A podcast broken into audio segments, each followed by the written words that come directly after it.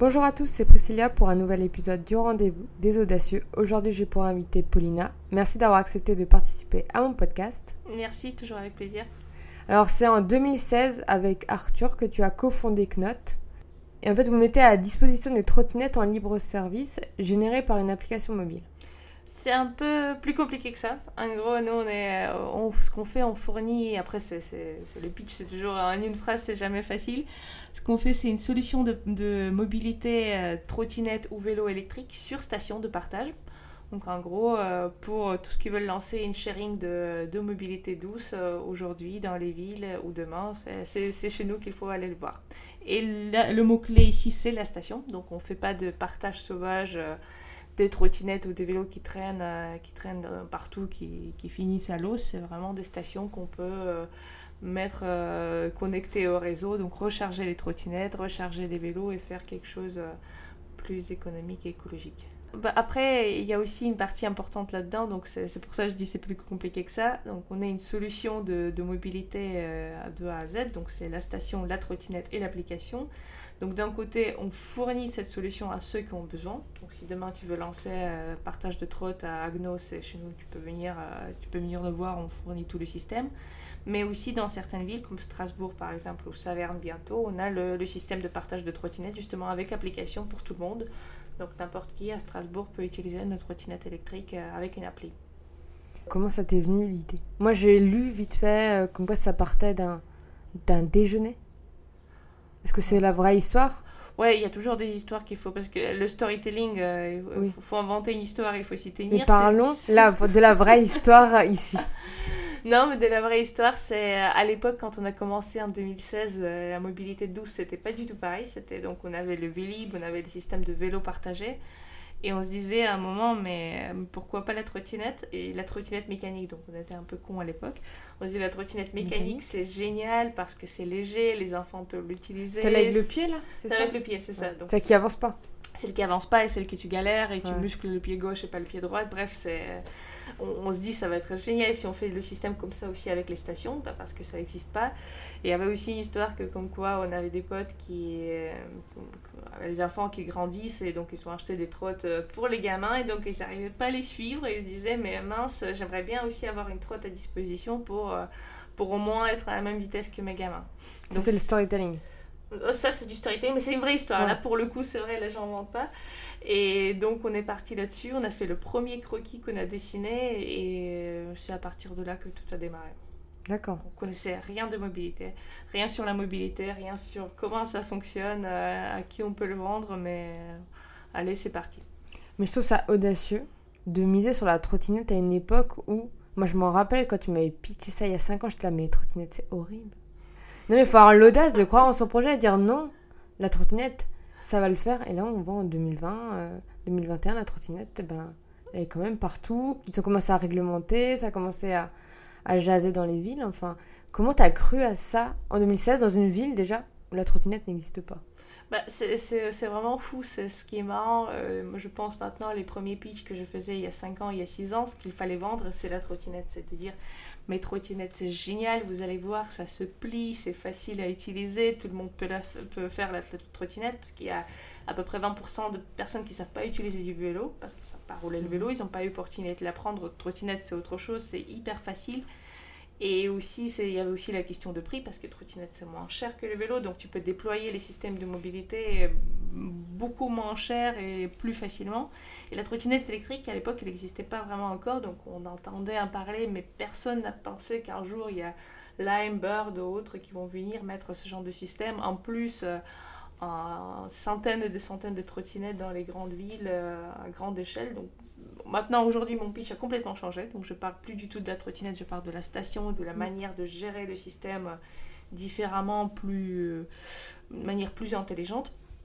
Donc, ouais, ça, a beaucoup changé. Pourquoi on a créé un trottinette? Ben, Je sais pas. C'est vraiment, c'est peut-être l'audace, mais c'est aussi peut-être la manque de. Euh, on a eu de la chance. On a eu de la chance que la trottinette a fonctionné. Euh, on ne savait pas que la trottinette électrique va arriver. On ne savait pas que la trottinette allait être utilisée à, ce point. On y croyait. On aimait bien le produit. Et on, est, on a sauté dedans. Aujourd'hui, si je reprends tout le parcours, tout ce qu'on a vécu, Ah, je, je sais pas. Je sais pas si je, je me mettrais dedans euh, avec une tête froide comme ça dès le début. C'était un pari, quoi. C'était un pari. C'est quoi la différence entre les tiennes et par exemple qu'on Mm. peut louer dans les grandes villes comme Paris? Bah, si on prend après, c'est la trottinette, encore une fois, c'est, ça peut être n'importe quelle trottinette, c'est pas vraiment ça la, différence. Nous, ce qu'on fait, c'est le système qui est plus écologique et plus économique avec des stations de partage. Donc, si on regarde, euh, là, je vais vraiment dans, la, dans, le fond, fond de, la, de mobilité, comment ça fonctionne. Il y a des systèmes qu'on appelle free floating, il y a des systèmes dock-based. Donc, nous, on est dans le dock-based. J'explique parce que c'est, c'est- ça fait un peu trop d'anglicisme. et il y a toujours personne qui a traduit ça en français proprement, en flotte libre, c'est pas beau. Donc en flotte libre, c'est les trottinettes qui justement qui n'ont pas de station, qui n'ont pas d'attache, qui et le, le, le frein ou le bloc se fait au niveau du moteur de la trottinette. Donc il y a un IoT. C'est c'est un module qui est connecté aussi au GPS qui est mis sur la trottinette et qui peut bloquer la trottinette à distance, notamment à travers l'application. Donc ça c'est le système en flotte libre euh, qui sont déployés dans beaucoup de grandes villes. Donc nous, ce qu'on dit, que bah, la flotte libre, c'est sympa, donc c'est très sympa pour l'utilisateur, bon, mis à part le fait que bah, l'utilisateur se le rend très fainéant quand même, de, de faire la mobilité de porte à porte, mais c'est très, très pratique, tu peux prendre la trottinette, tu peux la laisser n'importe où, donc tu la géolocalises, donc en principe, c'est génial. On se dit, voilà, waouh, on a trouvé la solution pour euh, changer la mobilité urbaine euh, dans le monde entier. Sauf que derrière, sur toute la logistique, si on regarde, euh, si on arrive aujourd'hui à Paris ou dans une autre grande ville, il y a des trottinettes qui bloquent les trottoirs. Donc les gens qui se promènent, je parle même pas des, personnes handicapées ou des, personnes avec les poussettes, mais tout simplement tu marches sur le trottoir, il y a la trottinette qui bloque le passage, c'est pas sympa. Donc ça pollue en quelque sorte les villes. Ensuite, les trottinettes, euh, on dit que c'est un transport écologique, mais chaque trottinette en flotte libre, euh, s'il a une batterie dedans, ça veut dire qu'il faut charger cette batterie. S'il n'y a pas de station, donc les trottinettes, ils ne sont pas rechargés, donc quelqu'un doit collecter ces trottinettes ou collecter les batteries et les recharger à peu près tous les jours. Et rarement ça se fait avec vélo cargo parce qu'il faut parcourir des kilomètres et des kilomètres. Bah, Paris c'est grand, il faut collecter toutes les trottinettes, toutes les batteries, c'est lourd, ça se fait avec les camionnettes. Donc un impact écologique de système en free floating, elle est juste colossale et ça vient surtout de cette partie, euh, bah, de cette partie collection de batteries. Et ensuite, les trottinettes, elles sont pas attachées, donc tu peux les bouger, tu peux les jeter dans l'eau, tu peux les détruire, et donc le taux de vandalisme est beaucoup plus élevé. Et c'est là où on arrive avec le système dog-based, avec les stations qui peuvent verrouiller et recharger les trottinettes en même temps. Donc ça enlève une bonne partie de, de problèmes. C'est le réseau qui est à peu près à 60% moins cher pour opérateur. Donc là, je parle vraiment de vision opérateur qui installe et qui gère le réseau parce qu'il ne doit pas collecter et recharger les trottinettes tous les jours. Les villes sont contentes parce que les trottinettes sont bien rangées. Donc on a des lieux, on a des hubs de mobilité où on peut trouver ces trottinettes ou vélos d'ailleurs. C'est valable aussi pour les vélos. Et l'utilisateur, à la fin, il est aussi quelque part content parce que la, la trottinette, elle est toujours chargée. Donc tu as plus de disponibilité du réseau. Et après, moi, je, suis vraiment persuadée que la personne qui peut prendre une trottinette ou un vélo, bah, elle peut marcher aussi les 200 mètres. Donc, quelque part, il euh, bon, ne faut pas, faut pas parler de la mobilité porte à porte parce que c'est un concept dangereux et polluant pour les villes, mais plutôt parler de la mobilité euh, quartier à quartier où on a ces endroits où on peut trouver le véhicule. Voilà, donc c'est en quelques mots, euh, c'est quoi la différence? Ensuite, pour un trottinette même, il n'y a pas vraiment de différence. Donc, trottinette, euh, nous, on peut utiliser à peu près n'importe quelle trottinette qu'on trouve, qu'on trouve, euh, qui est adaptée bien sûr à sharing. Donc, ce pas des trottinettes qu'on trouve chez Fnac, ce sont des trottinettes robustes, euh, faites pour le partage. Ce pas des mêmes matériaux, c'est pas la même durée de vie. Et donc, euh, grâce à ça, vous avez moins de vandalisme Tout à fait. Donc, si on compare, euh, vraiment, je parler, c'était un de nos premiers réseaux quand on a lancé, c'était à Saint-Denis. Donc, Saint-Denis dans le 93. Et euh, c'était avec SNCF. Et moi, je disais, bon, c'est un quartier très sympa autour du Stade de France. Il y a des arrivées de RERB, RERC, il y a le métro de Paris. Donc, c'est encore un quartier relativement safe. C'est un quartier d'affaires. Et je dis, mais un SNCF, mais pourquoi on va lancer à Saint-Denis Vous savez, mais si vous survivez ici, ça va fonctionner partout. Parce que il y a justement, il y a quelques années, Vélib, donc les stations de vélos parisiennes qui installaient euh, leur service euh, là-bas, et ils sont fait voler 300 vélos en une semaine. Donc, mmh. 300 vélos qui sont disparus. Donc, pour nous, c'était vraiment un test ça de faire voir. Peur, de ça, ça, fait super peur. Et tu dis, mince, est-ce que ça va rester encore là jusqu'à la fin de la semaine et finalement, bah, ça nous bien permis de tester, la, tester le système parce qu'il y a beaucoup de gens ingénieux avec beaucoup de créativité là-bas, qui trouvent quand même des moyens comment voler le, le, véhicule. Donc aussi, grâce à eux, on a pu évoluer, changer le système, adapter les nouveaux lockers, tester et, finalement arriver euh, aujourd'hui sur nos réseaux. Ça dépend où. Donc c'est vraiment le taux de vandalisme, ça dépend de l'endroit.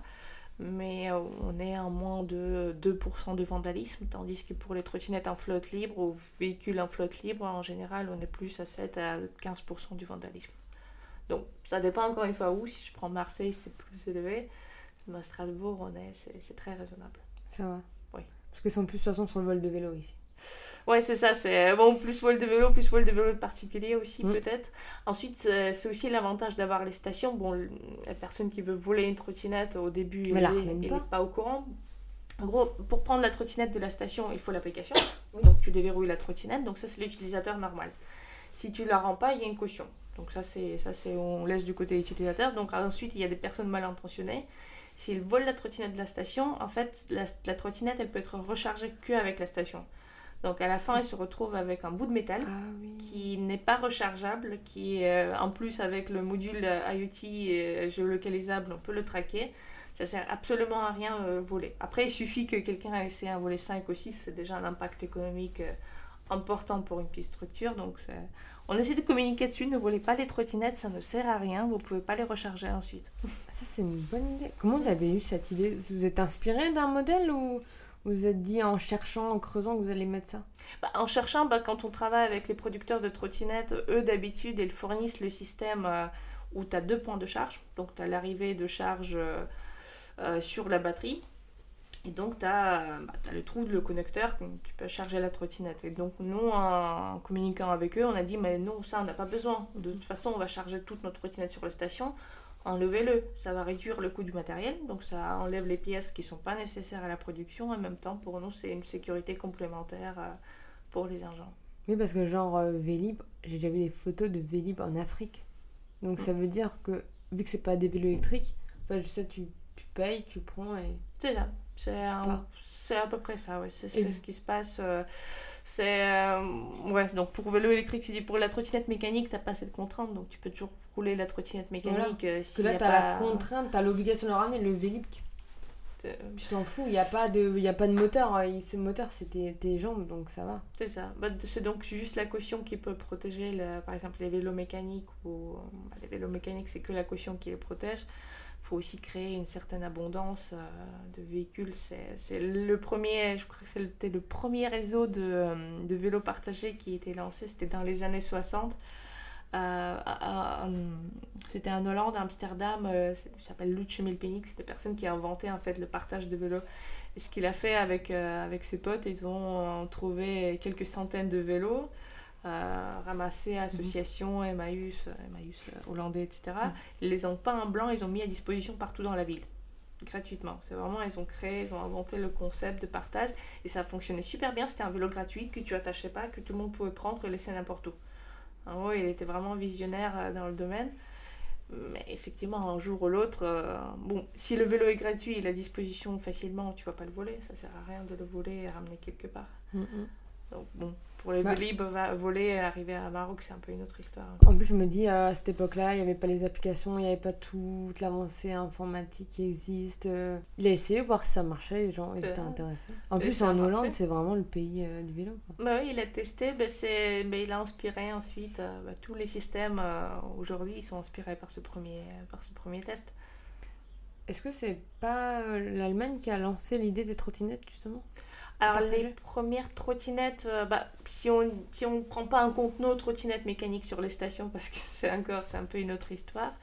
La première, euh, je crois que la première c'était Bird et c'était en Californie à Santa mm. Monica. Ah Donc c'est eux qui ont fait le premier test. C'est bah, là ça fonctionne, euh, ça c'est typiquement une start-up, une idée de start-up qui, qui sur le papier, bah, pas seulement sur le papier, il est génial parce que tu achètes les trottinettes qui sont pas chères. Donc à l'époque, ils ont commencé avec les trottinettes, je dis pas jetables, mais vraiment un matériel qui n'était pas de super bonne qualité, pour une simple raison que le matériel de bonne qualité, ça n'existait pas encore. Il n'y a personne qui a pensé faire une trottinette robuste. Donc ils ont pris les trottinettes pas chères, à 300 dollars l'unité, ils ont acheté des conteneurs en Chine, ils les ont ramenés. Ils ont branché la puce GPS sur la trottinette, mis en place l'application et c'est parti. Donc si on fait le calcul vraiment, un calcul Excel rapide, chaque trottinette, elle peut générer 10-15 euros par jour. La trottinette qui coûte 300 euros, c'est un an moins, tu as remboursé le prix d'investissement. Donc il y a en plus, il y a des frais d'opérationnel, etc. qui se rajoutent. Mais euh, c'est génial. C'est mm. ça la, beauté de l'unité économique. Sauf que derrière, bah, certaines trottinettes ne tenaient pas 30 jours. Après, euh, il faut payer l'opérationnel. Après, il faut payer le rechargement. Et à la fin, ils galèrent quand même toujours pour trouver le, euh, la rentabilité. Je sais qu'à Strasbourg, ça a été compliqué, le soutien a été compliqué de la, de la ville, tu m'avais dit? Bah, En fait, la, la, ville de Strasbourg, bah, c'est la ville de vélo, ça on le sait. c'est vraiment le vélo et le roi ici, ce qui est bien, parce que dans tous les cas, nous, pour nous, c'est... C'est une bonne cause, on est tous, on est tous sur le vélo. D'ailleurs, on fournit aussi des systèmes de vélo en libre service depuis quelques temps. Donc, c'est effectivement la mise en place de trottinettes n'était pas très bien vue parce que ça crée déjà entre les vélos et les piétons à Strasbourg, on voit beaucoup de conflits d'usage. Donc euh, mm. les pistes cyclables qui passent sur la route, euh, roulent pas roulent pas sur le trottoir, ça, on voit qu'il y a des clashs. Il y a aussi pas beaucoup de respect de la part des voitures envers les vélos. Donc rajouter encore la trottinette en libre service d'insécuration, par exemple à la hauteur de Paris. Donc si on prend la ville comme Strasbourg, pour bien équiper la ville, pour que la ville soit vraiment bien fournie en trottinette en libre service, il faudrait 800 euh, 000 trottinettes. Donc c'est pas, ça reste, c'est pas énorme parce que c'est pas une grande ville, mais 1000 trottinettes rajoutées maintenant dans les rues, ça aurait créé un peu le sort de chaos. Donc quelque part, la ville était, c'était assez intelligent de dire on ne veut pas voir ça tout de suite. On veut veut pas voir des systèmes en flotte libre, des trottinettes qui traînent partout. On veut pas avoir ce cauchemar qu'on voit dans d'autres villes. Donc c'était assez intelligent de tempérer ça. Ensuite, pour nous, bon, on a, on a commencé, euh, bon, à l'époque, on a commencé avec les trottinettes mécaniques, donc c'était pas vraiment le même produit, c'était assez simple à mettre en place. On a fait avec le premier partenaire, le, ce qui reste toujours notre partenaire historique à Strasbourg Parcus, le réseau de trottinettes mécaniques, qui a quand même fonctionné deux ans. Euh, bon, sauf qu'encore une fois, les trottinettes mécaniques, les gens sont trop fainéants pour les utiliser. c'est surtout ça la raison.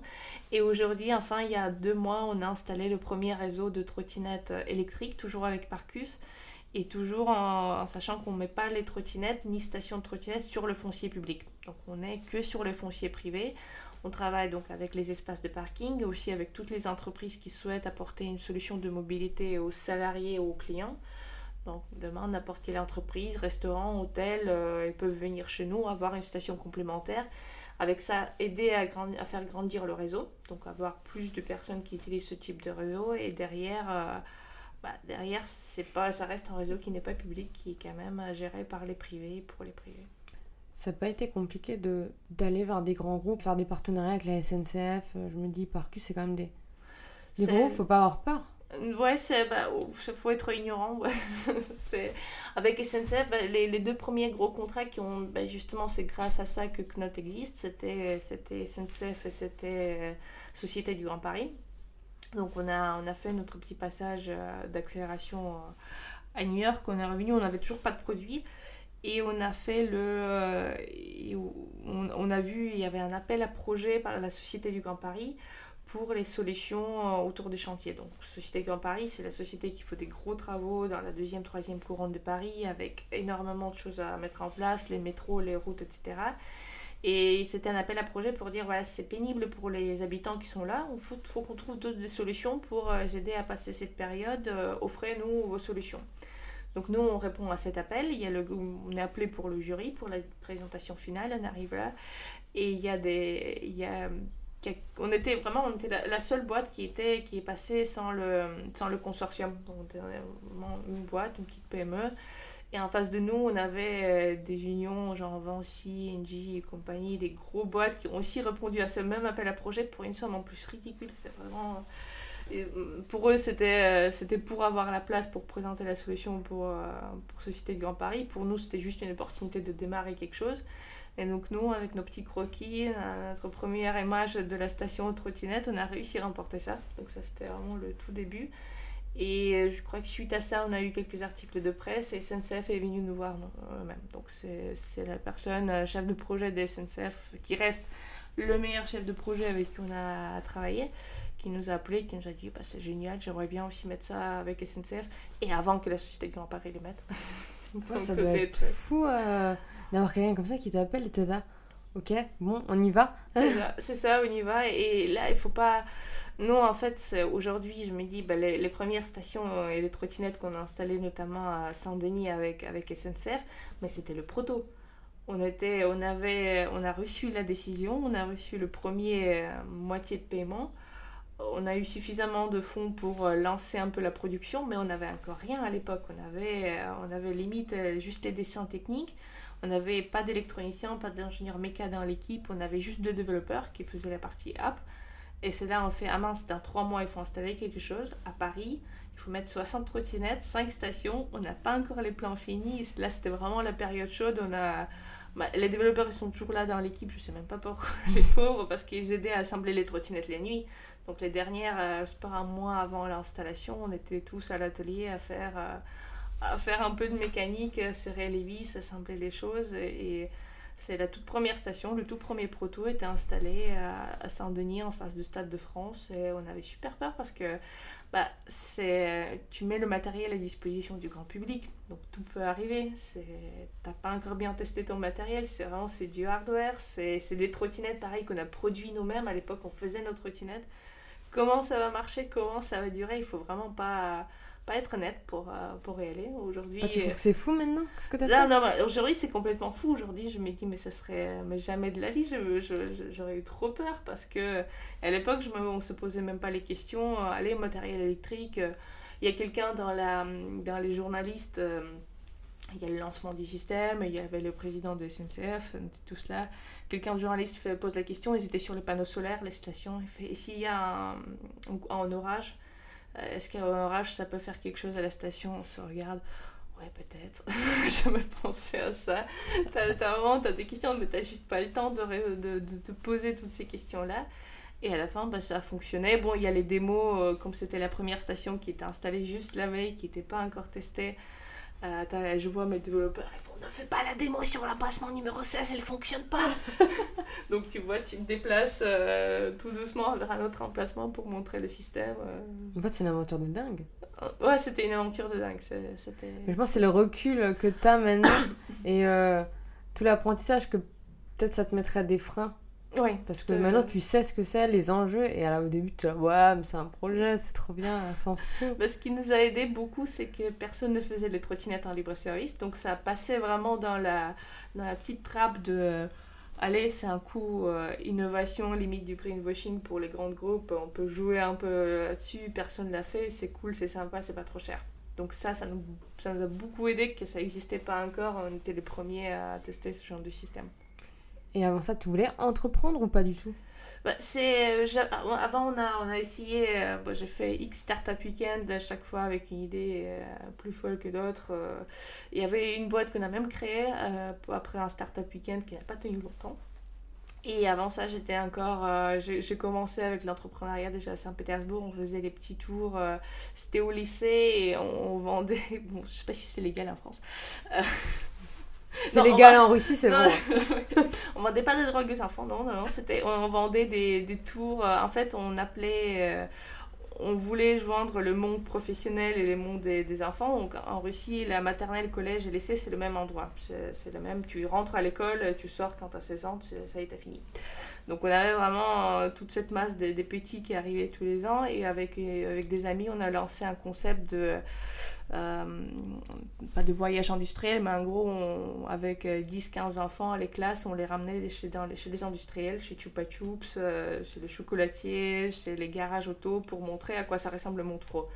En gros, c'était c'est les parents qui nous payaient. Donc je, je sais pas, je dis, je dis ça, c'est pas légal en France parce que je sais pas si des lycéens peuvent lancer ça sans accompagnement, sans des adultes. Bon, ça a fonctionné. Voilà, vous étiez jeune, vous avez testé quelque chose. Euh. C'est ça, ça a bien marché. Il y a personne qui est mort, euh, personne qui s'est fait couper le bras dans une usine, donc c'est bon. Et euh, justement, je me dis, tu viens de, de Russie alors? Oui, je suis de Saint-Pétersbourg. Ça doit être tellement beau. Et ça fait, c'est quoi la différence entre les Russes et les Français au niveau de l'entrepreneuriat? C'est peut-être un peu plus machiste, le, la Russie, peut-être. Encore que la France, ouais, y a aussi, euh, assez, assez. on a notre bagage aussi. Hein. Il y a la différence, beaucoup de différences culturelles, les petites différences que tu remarques pas au début, que je remarquais même pas, je me rendais pas compte. Par exemple, maintenant, on commence beaucoup à travailler aussi avec la Russie, avec l'Europe de l'Est et aussi avec l'Asie centrale comme Ouzbékistan et Kazakhstan, mais c'est pas du tout les mêmes codes business, d'approche. Ils sont toujours dans l'urgence. En gros, euh, ils peuvent t'appeler euh, dimanche à 8h de matin, ils vont t'appeler à minuit, en sachant qu'il y a 5 heures de différence quand même. Euh, c'était justement le client d'Ouzbékistan. Donc ils ont 5 heures en plus, donc ils m'appellent à 5 heures de matin pour poser des questions. Il y a des. Il y a beaucoup de. Bon, ça, se passe toujours par WhatsApp, ça je sais pas pourquoi. soit WhatsApp, soit Telegram. Le mail, c'est pas tellement dans les codes. Et bon, après, comme partout, c'est le contact direct, c'est très important. Donc tant, tant que t'es pas allé dans le resto, tant que t'as pas, pas bu un verre, tant que t'as pas, pas fait un petit voyage avec, tu vas pas signer un contrat. Et donc, euh, bon, après, ce qui est aussi très important, c'est la langue. Donc, si tu pars pas russe, bah, tu vois rien. Ah oui, même pas mm. anglais mm, Non, je, après, bon, j'ai pas essayé parce que je parle oui, russe. Oui, non, mais après, tu peux, tu peux savoir, toi, que le russe, c'est très, très compliqué. Mais après, en même temps, je me dis en France, imaginons la ville de Strasbourg achète quelque chose dans une boîte complètement anglophone. Pareil, j'ai du mal à voir cette situation. Donc je me dis, c'est pas tellement peut-être la Russie, mais c'est quand même plus agréable de travailler en sa langue. À Paris, ça passe plus. Peut-être, ouais. Bon, en Espagne, en tout cas, par exemple, en Espagne, on a maintenant un bizdev qui est concentré 100% sur l'Espagne. Bah, lui, il est. Sans lui, on n'avait pas de contrat espagnol. C'est ça, faut avoir euh, la logique, en fait, mm. euh, et même comprendre ces pays pour y rentrer. Donc là, toi, le Covid, ça t'a ralenti sur ton expansion? Ah oui, oui, tout à fait. On a, on a fait une année dégueulasse.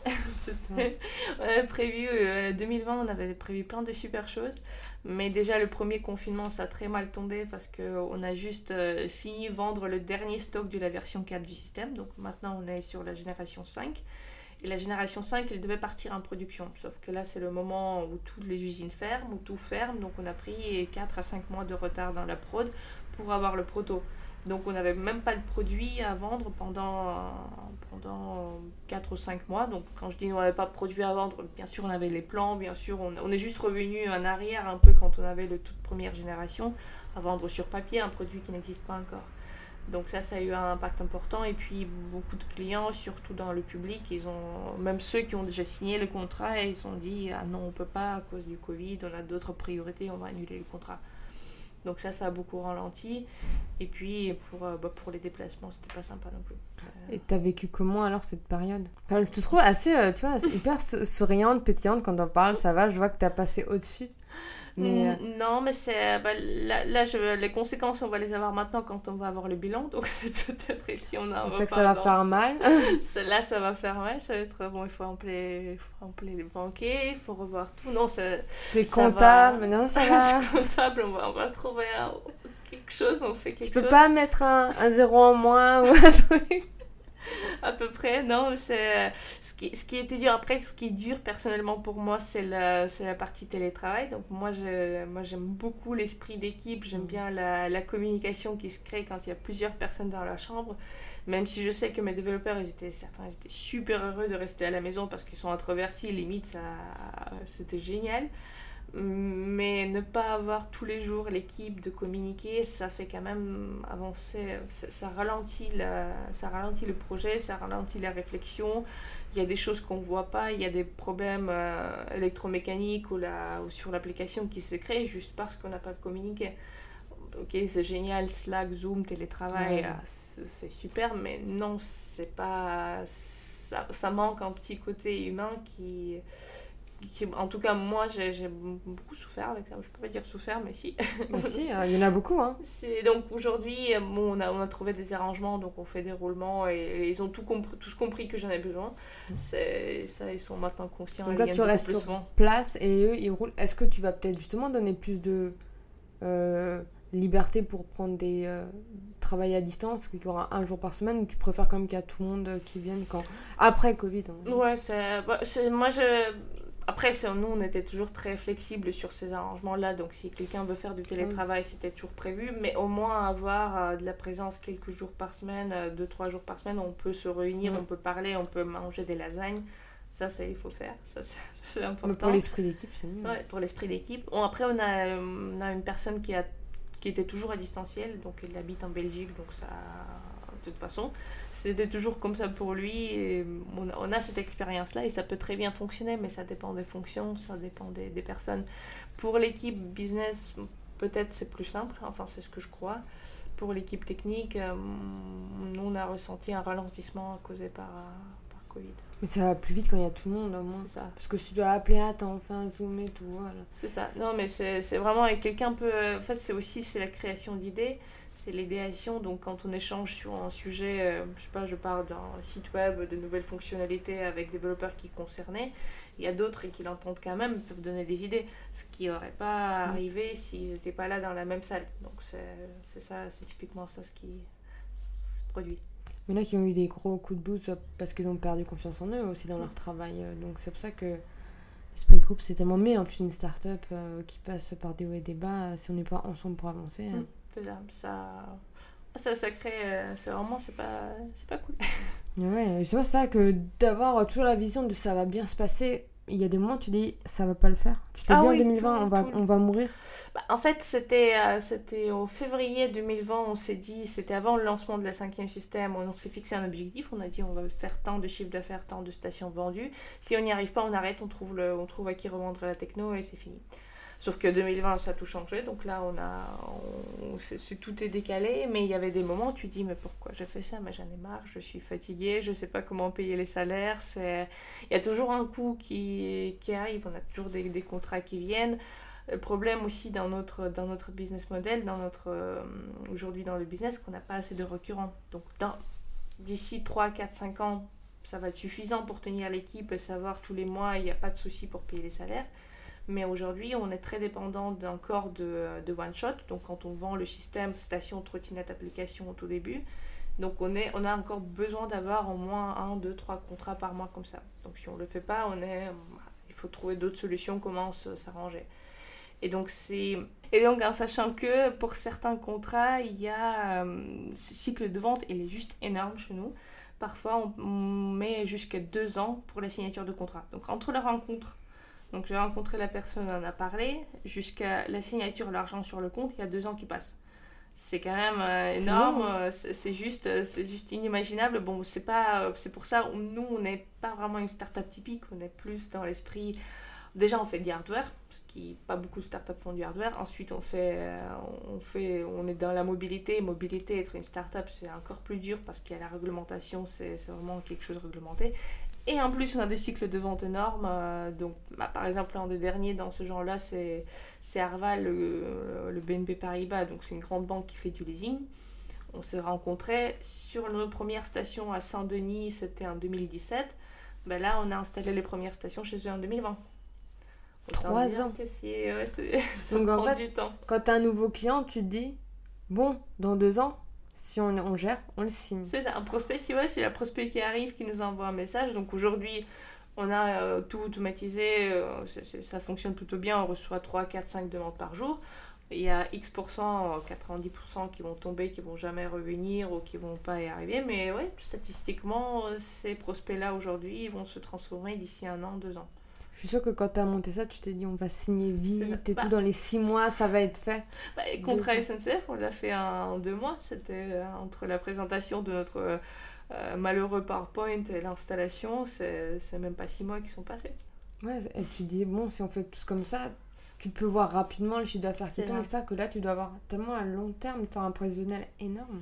Bah, c'est pour ça aussi qu'on maintenant beaucoup on travaille sur, euh, sur le privé, donc travailler avec les entreprises ça va un peu plus vite, encore que ça dépend, les grands groupes ça prend beaucoup de temps quand même, Mm. mais euh, c'est plus simple que le public quand même. Donc au, au début, au tout début on se disait notre système il est fait pour les villes, on va passer par, par les appels d'offres, on va répondre, euh, sauf que appel d'offres pour la trottinette on l'atteint toujours 5 ans plus tard, ça n'existe pas encore, pas vraiment, il y en a mais les très très peu.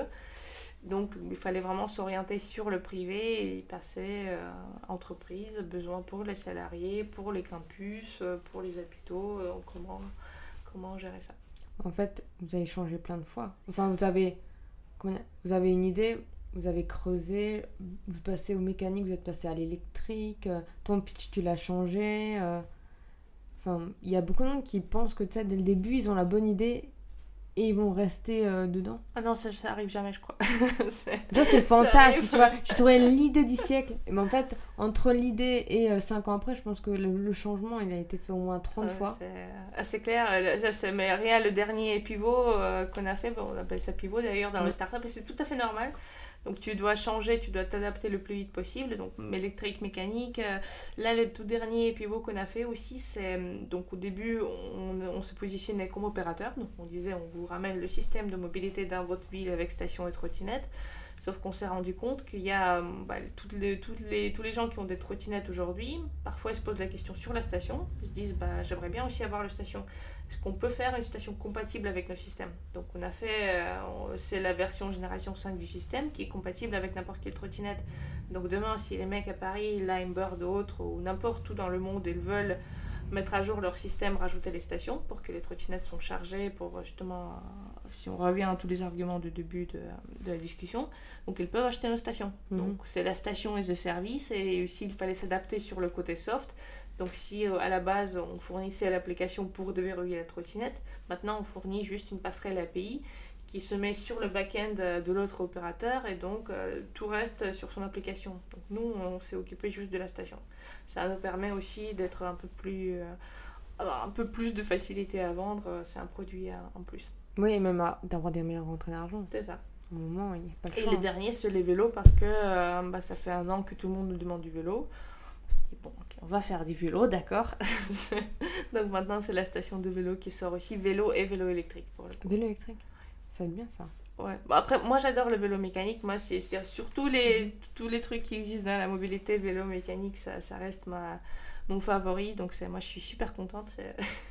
Pareil, on est revenu back to 2016. Euh, on, je suis de nouveau avec ma présentation, avec le, le premier proto, en train de dire voilà, ça va être génial, achetez-le euh, sur papier c'est plutôt sympa. Mais c'est ce qui marche le plus, il hein, faut tester son papier. Hein. Bah, après, c'est euh, vu que nous on travaille, bah, vélo c'est plus compliqué parce qu'il y a déjà de la concurrence qui existe. C'est nous on vient un peu rentre sur le marché qui est plus saturé que la, que la trottinette. Mm. Donc il faut avoir des arguments en plus. Donc soit travailler sur le prix et tout le monde veut voir le produit parce que bah, station vélo c'est pas c'est pas du NASA, c'est quelque chose qui existe. Donc mm. c'est naturel que le client, la ville, il veut d'abord tester avant d'acheter euh, Begelstein, ils ont fait leur sandwich sur papier. Donc euh, je me dis, on peut tout faire sur papier. Quand on peut faire de la nourriture en photo et arriver à vendre ça, tout est possible. C'est ça, non, c'est clair. Et euh, euh, pour les levées de fonds, c'est toi qui t'en occupe ou c'est Arthur? Ouais, bah, parfois moi, parfois Arthur. Vous avez fait des belles levées de fonds, hein, quand même. On bah, est moi, trop je trouve... mauvais. Ah ouais, pas bon pour On est super mauvais. Enfin, non, j'ai vu un article un million, il y en a qui mettent des, des mois et des mois pour ça. Enfin, des années pour ça. Trop, trop mauvais, non, mais c'est. moi, je vois des zéros pour moi. Parfois, les journalistes, ils en parlent, mais en réalité, non, mais on n'a on a pas fait de levée. Euh, on fait des petits trucs, mais ça, ça compte pas. C'est un peu le running gag, je pense, à euh, Strasbourg Tartable, le Knot qui On a des dîners euh, Strasbourg Tartable, donc quand on se réunit parler entre les entrepreneurs. Et à chaque fois, qu'est-ce qui, qu'est-ce qui est arrivé le dernier mois? Banknote cherche toujours à lever de l'argent. c'est plutôt ça. Donc là, on a, on a vraiment fait euh, le développement dans, une, dans les belles traditions d'une, d'une PME. Donc on trouve un client, ce client nous permet de financer euh, le développement technique, euh, l'équipe, l'opérationnel. Ensuite, on trouve un nouveau client, on trouve un nouveau client et c'est comme ça qu'on se développe. On, bon, ça permet pas d'aller vite et de faire vraiment une, une belle avancée mais ça permet de, de, vivre et de payer 10 personnes. Ça, ça je crois que vous aviez levé un million et tout. Bah, on devrait, on devrait. J'aimerais bien. J'aimerais beaucoup. c'est le désir. si ah, vous entendez.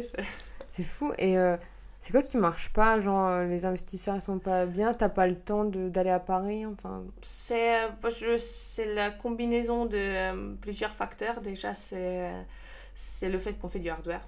Donc on est toujours, on va toujours avoir le blocage, on ne pourra pas faire le x100, on ne peut pas promettre le x10, mm. x100 l'année prochaine parce que il y a la production, il y a les contraintes de la production, il y a les contraintes d'installation, on est, on est très vite limité sur cette partie-là. Donc il y a aussi, oh, donc, et en plus on ne fait pas de l'unité économique, ce qu'on Bird ou Lime, donc on n'est pas dans le même cas de figure. Et c'est beaucoup, la majorité quand même de, de fonds, c'est orienté plus sur le numérique, plus sur la tech, euh, ce genre de choses. On a la combinaison qui plaît pas toujours. On est dans l'industrie qui est sexy, mais en même temps, on était aussi un peu trop tôt quand on a proposé le projet de trottinette. À l'époque, personne ne croyait, personne ne disait trottinette, ça sert à rien. Donc on, s'est un peu, on a un peu raté la marche là-dessus. Et sinon, euh, je pense aussi qu'on n'est pas tout à fait clair et ça c'est quelque chose euh, où on doit se trouver encore, c'est le go-to-market. C'est là où on dit mm. euh, comment on va scaler, comment on va passer de 50 réseaux installés aujourd'hui à 2000 installés demain. Parce qu'aujourd'hui on fait beaucoup de inbound, donc c'est les clients qui viennent nous voir. Et puis qui nous trouvent parce qu'on fait pub, pas pub mais articles, etc. Mais comment faire euh, que demain, euh, nous, on trouve la manière euh, de générer les leads bien plus, bien plus scalable. Et c'est là, je pense, ça peut manquer aux investisseurs. Mais sinon, je pense que plus, plus directement, on est juste mauvais à faire ça. c'est pour ça qu'on n'a toujours pas levé de fonds. Après, il y en a qui ne font pas de levée de fonds. C'est ça. Ça peut être une philosophie, mais vu qu'on annonce souvent qu'on le cherche, je ne veux pas le dire. Non, mais ça, ça, peut être aussi, parfois tu te dis, c'est quand même, de l'autre côté, c'est aussi une bonne chose parce que tu as la liberté totale sur la mm. gestion de l'entreprise. Il n'y a personne qui peut te dire comment prendre telle ou telle décision. Bon, parfois tu te sens un peu seul dans la prise de la mm. décision, mais c'est. Il y a des plus et des moins, mais bon, les moins, ils sont quand même plus importants pour le, pour le tout début de, de création. Bah, je me dis, euh, depuis 2016, on n'est pas vraiment fait et vous tournez encore, euh, ça va C'est ça, c'est un peu c'est ça qui est le plus important. Donc demain, si tu up, euh, up, up, 1, 3, si tu up pas, c'était dur à prononcer, hmm. c'est pas grave, toi, tu te contenterais d'être une PME, ça irait Ou tu veux vraiment être une start-up? C'est un, beau, c'est un beau projet, c'est sympa.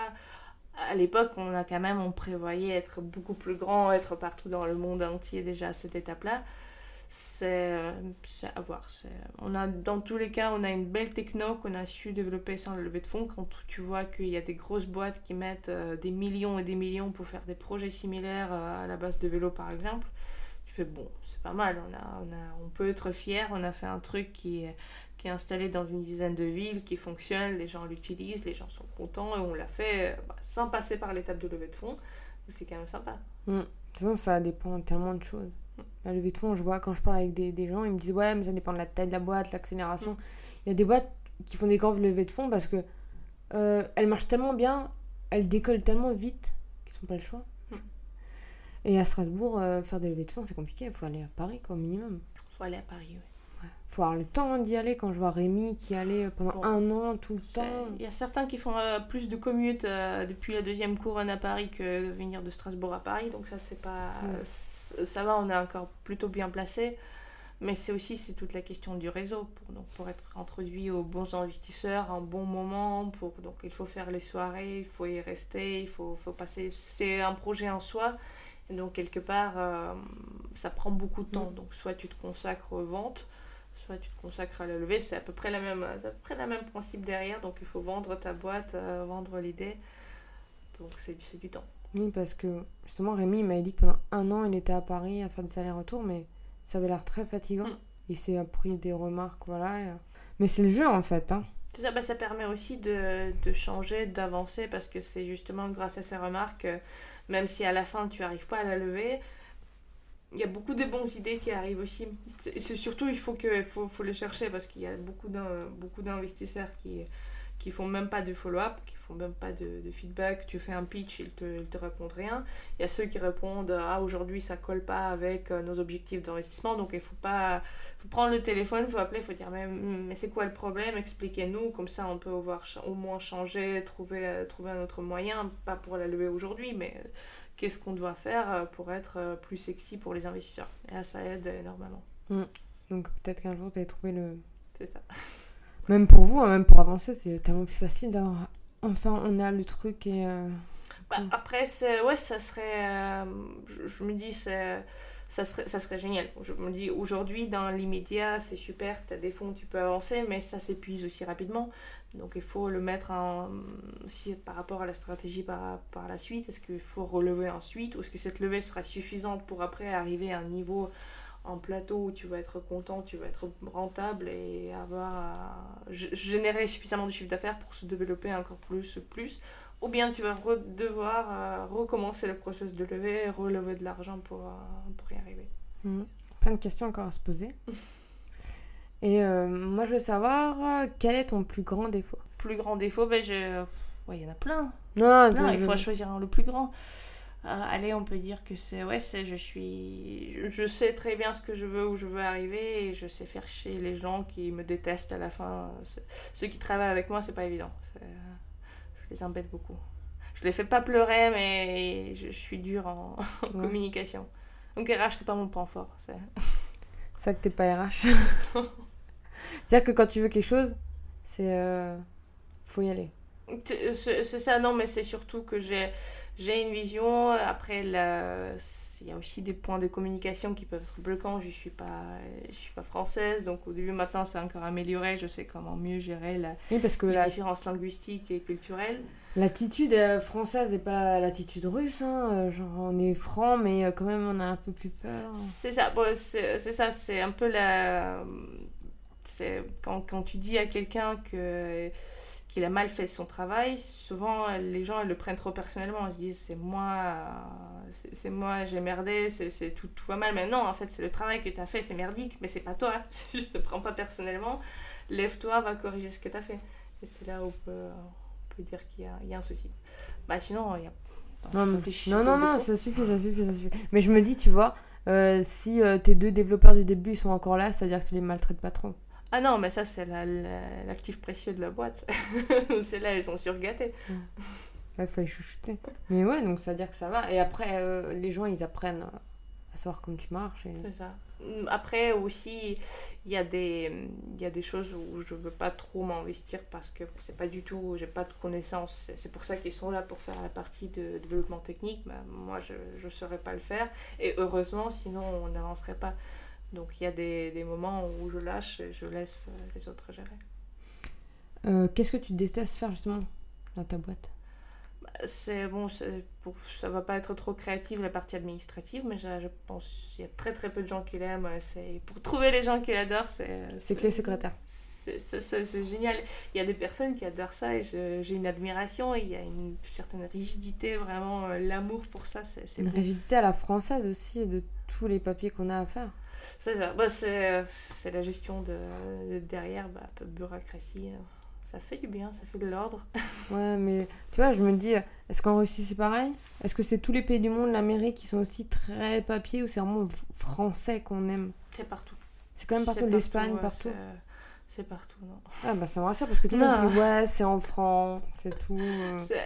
là maintenant, il y a plein d'outils qui existent aussi pour améliorer cette partie-là, donc c'est pas le plus compliqué. À l'époque, au début, moi j'avais vraiment du mal à prendre le téléphone. Ça c'était super dur pour moi. Il fallait appeler, il fallait pour le démarchage, euh, autre chose. Euh, c'est vraiment. C'était affreux. Je me forçais chaque fois. Maintenant, ça va, c'est quelque chose où j'ai réussi à démarcher les clients? Démarcher les clients, d'appeler, euh, faire les appels euh, froids, ça, ça va, ça me fait pas peur. Ouais, c'est ce qui marche en plus assez bien. Ça dépend, ça dépend sur qui tu tombes, ça dépend, il, faut, il y a des petites techniques, mm. il faut travailler, il faut avoir son pitch, euh, ça fonctionne. Après, j'ai eu une petite expérience de vendre les contrats d'assurance à froid au privé, en B2C, et c'est là où tu fais, tu dis, bon, c'était super stressant. Et très, très vite, tu comprends, par exemple, bah, c'était en Russie encore, les... il faut pas appeler les femmes, les femmes sont plus méchantes. et il faut. Ah bah, en Russie ou en France? Ouais, c'était en Russie à ah vendre les contrats d'assurance. Donc les, les, filles, quand ils entendaient les filles qui vendent les contrats d'assurance, c'était vraiment très compliqué. Donc j'appelais que les hommes. Euh, il fallait maîtriser la voix, il fallait parler plus bas, plus doux. Tu travailles vraiment. Il y a des techniques NLP qui aident aussi à mieux gérer cette partie-là. Et en France, les mêmes techniques ou pas besoin? Moi, j'ai plus de problème avec les femmes. mais mais il y a aussi euh, ça va de mieux en mieux mais j'ai toujours un petit frein au niveau linguistique. Je me dis bon bah, ça s'entend quand même je suis pas française j'ai un accent je peux faire une faute. Ça va mieux. J'ai pas du tout ce problème en anglais par exemple de marchage en anglais j'ai aucun souci sur l'anglais. Je peux je peux appeler euh, aux États-Unis ça, ça pose pas de problème. En France j'ai eu très très longtemps ce blocage euh, dans ma tête qui disaient bah, parce que j'ai un accent, ils vont pas me prendre au sérieux. Oui, ils vont dire, oh, elle vient, elle vient de quel pays? Non, non, mais je suis à Strasbourg, hein, je vous jure C'est ça. Ah, J'entends un petit accent, vous êtes d'où? Pas de Strasbourg. Je suis sûre qu'à il y aura des gens qui vont te faire des remarques. Tout- euh, ouais, c'est tout à fait. euh, Après, c'est. euh, ouais, je sais pas pourquoi, c'est. Je les prends pas mal, mais je... ça m'embête un peu. Il m'embête les remarques sur la, sur la langue, sur, le pays d'où tu viens, mais euh, vous savez, Paulina, est-ce que c'est polonais? Non. mais en fait, non, il n'y a pas de quoi, c'est normal, c'est aussi la curiosité humaine. Tu dis, tu as quelqu'un en face de toi qui parle plutôt la langue que tu entends, c'est pas la sienne, donc tu, te poses des questions quand même. C'est la curiosité, c'est normal. Mais tu parles très bien français. hein. C'est une langue complexe. Bon, moi, c'était juste. J'étais au lycée français à Saint-Pétersbourg. C'est c'est pas moi, c'est ma mère qui a choisi de me mettre là-bas. Donc, c'était pas du tout le choix, euh, euh, le choix que j'ai fait. Mais c'est c'est bien. C'est plus de langues, a une richesse. euh, pour les ventes, pour la boîte, pour tout. Après, tu t'es dit, euh, je vais venir en France C'est ça. C'était. bah, j'ai fait une partie de mes études en France. Donc, j'étais euh, j'étais à Strasbourg, justement. Et j'aime bien. Et j'ai créé la première boîte, j'ai trouvé un, j'ai trouvé un job. euh, puis je j'ai pas de. j'ai- c'est- J'avais pas d'attache particulière avec la Russie non plus, donc c'est bon, c'est sympa, j'aime bien ici. Et t'as trouvé vie. attaches ici. Bah, c'est déjà, bah, déjà pour moi, le, le point clé, c'était parce que j'ai- j'ai l'horreur du froid. j'ai très mal vécu d'ailleurs ce mois d'avril. Mais euh, Ah donc oui? c'est aussi, c'était une des ra- premières raisons pourquoi j'ai quitté Saint-Pétersbourg. Est-ce qu'il y a une anecdote honteuse ou rigolote? Que tu as vécue durant tes années d'entrepreneuriat Ok, alors bah, c'est pour, pour une histoire rigolote, bah, il y en a eu plein, c'est vraiment, je, je, je, cherchais un peu un truc qui, qui est aussi légal. Et donc, bah, c'est une des bonnes histoires que j'aime bien, c'était, euh, on a créé la boîte il y a peut-être 2-3 semaines, et là je tombe, je cherche des trucs sur Internet, je tombe sur un accélérateur à New York. Donc nous, on est, on est quatre cofondateurs, on n'a encore pas de produit, on a la première présentation, on a créé la boîte juste pour avoir, pour pouvoir déposer le dossier à Deutsche Bahn, donc SNCF française. Donc en fait, en gros, il n'y a rien qui existe encore. Et je tombe sur cet accélérateur à New York.